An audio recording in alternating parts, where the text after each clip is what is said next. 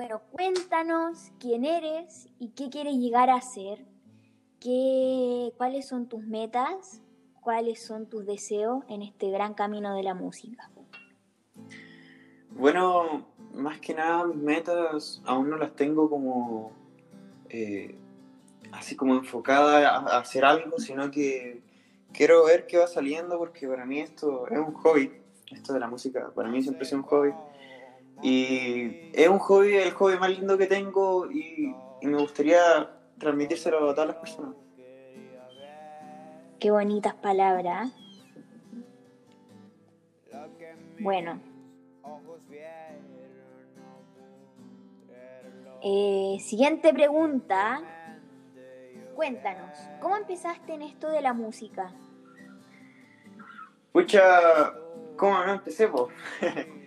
eh, nada, mi papá siempre me inculcó hobby, mi, abuelo, mis dos abuelos por parte de mi mamá y papá.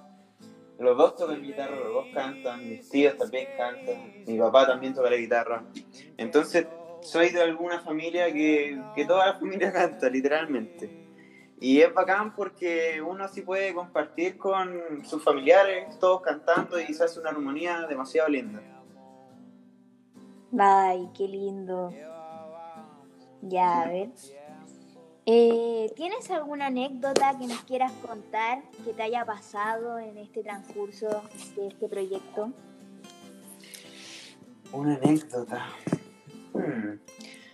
Es que no, como, no tenido muchas, pero eh, hoy día, prácticamente hoy día, eh, me escribió una niña por Instagram. Me dijo, oye, ¿sabéis que me dedicaron una canción tuya? No, ¿en serio? De verdad, te lo juro, te lo juro.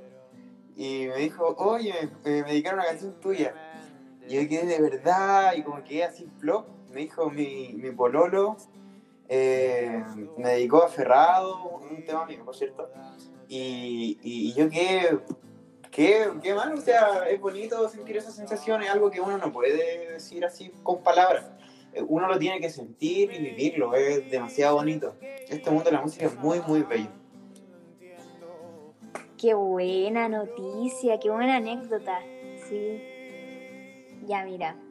Eh, háblanos sobre tu estilo, tu estilo musical en particular y cómo llegaste a él, cómo fue esa conexión, cómo, cómo pudiste así prácticamente, básicamente, llegar a él, ¿cachai? Sí. Eh, nada, uno de mis grandes inspiraciones, obviamente, es Kevin Carr. Eh, el folk es un estilo bastante bonito que no, así, no está siendo muy reconocido. El folk inició hace harto tiempo, pero ahora los grandes exponentes del folk son Kevin Carr y Ed Maverick, que también son mi, eh, mi inspiración para hacer música. Mis canciones están inspiradas en, en su estilo. Y es bonito porque demuestra sabiamente lo que el, la persona puede hacer con su voz y con su guitarra solamente. Es demasiado lindo. Sí. Bueno, y con otros instrumentos además, pero son instrumentos como básicos, por así decirlo. Claro, como no es como una caseros. banda entera o una sinfonía, una orquesta. Es, uno puede hacer, literalmente, uno puede hacer folk con una guitarra, una voz y, y va a salir bonito igual.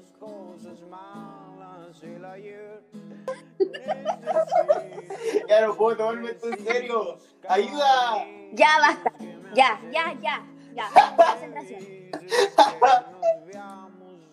Bueno, en el transcurso de esta carrera, de este hobby, como tú más bien dices, eh, ¿te has interesado por otros mus- gustos musicales? Por ejemplo, estilo musical, no sé, ahí explícame tú. Así como diciendo, como meterme a otro género, por decirlo así. Sí, sí. ¿Sabéis que no? ¿Sabéis que, o sea, en parte si yo partí con los corridos, música tradicional mexicana del norte, me gusta cantar corridos que eh, pasando a palabras chilenas son eh, rancheras, pero entre comillas, porque no es lo mismo.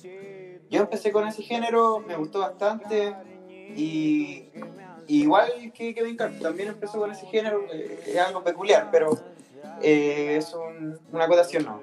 Empecé con ese género porque mi papá me inculcó, mis tíos tocan corrido, entonces después yo empecé a ver eh, que habían otros, eh, ¿cómo, ¿cómo decirlo? Como otros géneros que a me puedan adaptar a mí, así como a mi persona, a cómo soy.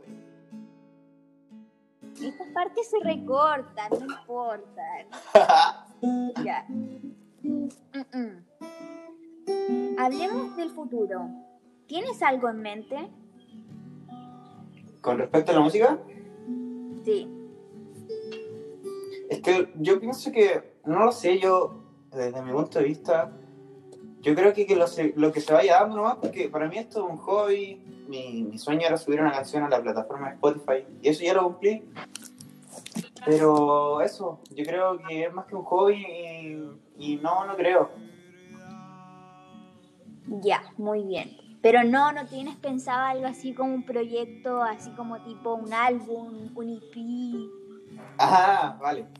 Yo creo que, no sé, quizás en unos meses más saque otra canción, porque algo igual se dedica harto tiempo y yo tengo que estudiar. Ujú. Eh, no, yo creo que voy a sacar una canción bien triste, con lo particular de mis canciones que son muy tristes. Pero la última que saqué, Catarsis, paso dato, Catarsis, es una canción demasiado feliz, demasiado bonita, así que vayan a escucharla. Ay, no, con todo. Muy bien, muy bien. Bueno. Ya, esta pregunta es muy típica, se la hacen mucho a los artistas. Eh, ¿Con qué artista te gustaría colaborar? Obviamente con José Salgado, ¿cómo no? Qué pena que no me invitado, qué pena que no me haya invitado a, a, a sus proyectos, pero no, está bien, se agradece. Se agradece. No, eh, con, con la Josefa eh, es muy bacán, estoy muy bacán. Eh, pero así en particular, en particular, así que en tope máximo, yo creo que con Kevin eh, sería, no sé, un sueño. Sí. Sí, porque yo veo que te gusta mucho el folk a ti. Sí. Sí, bastante. Ya, mira. ¿En qué te inspiras al componer? ¿En qué piensas al componer, al escribir esas canciones tan, tan tristes, tan que te llegan a la, tan emotivas? ¿Quién Ajá. te hizo tanto daño, Mike? ¿Quién me hizo tanto daño? ¿Quién no me hizo tanto daño? Esa es la, la pregunta. No. Eh, en los sucesos que me han ocurrido durante toda mi vida, no, no soy un viejo, tengo 18 años. Pero no, eh, momentos en concreto, en algunas relaciones que no se dieron y si ustedes oyentes que están escuchando esto van a escuchar alguna de mis canciones y van a saber que, que son demasiado tristes. Pero nada, eh, como te digo, eh, ruptura amorosa eh, y cosas así, eh, lo típico. ¿Y cómo las compongo, me dijiste? ¿Cómo las compongo? Lo sigo, ¿no? ¿En qué te inspiras? Bueno, en eso te inspiras, pero Sí. también cómo las compones. Yo las compongo de una manera particular, bien particular, bien particular. Yo cuando hago una canción recuerdo el momento que, que me pasó, ya sea, no, ojalá no sea así, pero si es que me pasa algo ahora y yo no compongo el tiro, sino que compongo ya así como días o semanas después y trato de acordarme de eso y tocar cualquier cosa que se me venga a la mente y improvisar. Y sale, se hace la magia automáticamente. Me pongo una grabadora, después lo escucho, lo veo lo, lo que sale más bonito, lo junto y sale la magia. Bonita manera, la Sí. voy a aplicar, la voy a aplicar. No, es que solo con los mejores no van a mentira. ¡Ay, Marco! ya, a ver.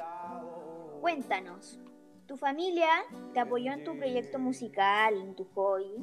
¿O estaban en desacuerdo? ¿Te cacháis que mi familia no sabe que yo hago música? O sea, sabe que yo canto, que toco guitarra, porque me escuchan obviamente, pero no saben que yo tengo canciones en Spotify. Acotación.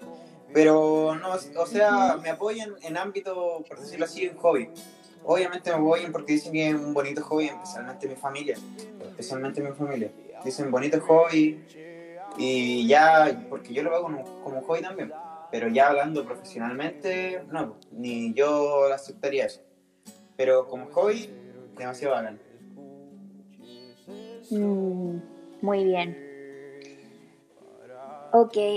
Eh, ¿Cuál es el instrumento que más te gusta, que más sientes conexión con ese instrumento, que te inspira a, a componer más, más, más más? Tú, nada. Eh, el instrumento, no sé, la guitarra, obviamente. Después de la guitarra, yo creo que vendría el bajo quinto. Y del bajo quinto. No sé, yo creo que. Yo creo que es Mm, Bonitos instrumentos, hermosos. Ya, pero ahora en el lado, pensando en el lado negativo. ¿Hay algún instrumento que no te guste? ¿Y cuál? Mira, un instrumento que a mí me gustaría y me encantaría aprender a tocar, pero no me gusta porque lo encuentro demasiado difícil, es el acordeón. Yo, la acordeón a botones, digo, no la de teclado, la de botones. Es un instrumento tan, tan bacán, pero tan complicado de tocar. O sea, para mí, no sé, me gustaría porque suena bonito cuando escucho las canciones con acordeón. Eh, suenan demasiado lindas, pero al tocarlo yo soy un cero. Soy un cero izquierdo. Mm, está bien, está bien. Está bien.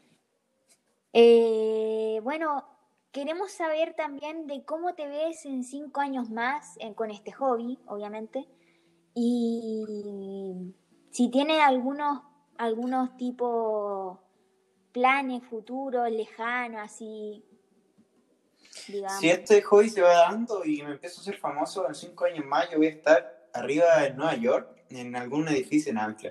Voy a estar, no sé, quizás con más público, eh, quizás esté poniéndole más empeño a este hobby, si es que me va bien, si es que me va bien. Si es que me va mal, mal, yo creo que estaría estoy trabajando en, una, en la profesión que eh, estudiaré, pero si es que me va bien en la música, yo creo que estaría poniéndole más empeño a esto. Yo creo que así me veo. Bueno, Michael, esto fue todo por hoy. Muchas gracias por acompañarnos. Eh, fue una muy cómoda entrevista. Me sentí muy cómoda hablando contigo. Eh, eso. Felicitaciones, nada más que decirte. Gracias, gracias. Muchas gracias. De nada. Y bueno, sigue así y denle stream a Catarsis. Cuéntanos cómo te llamas en todas las plataformas.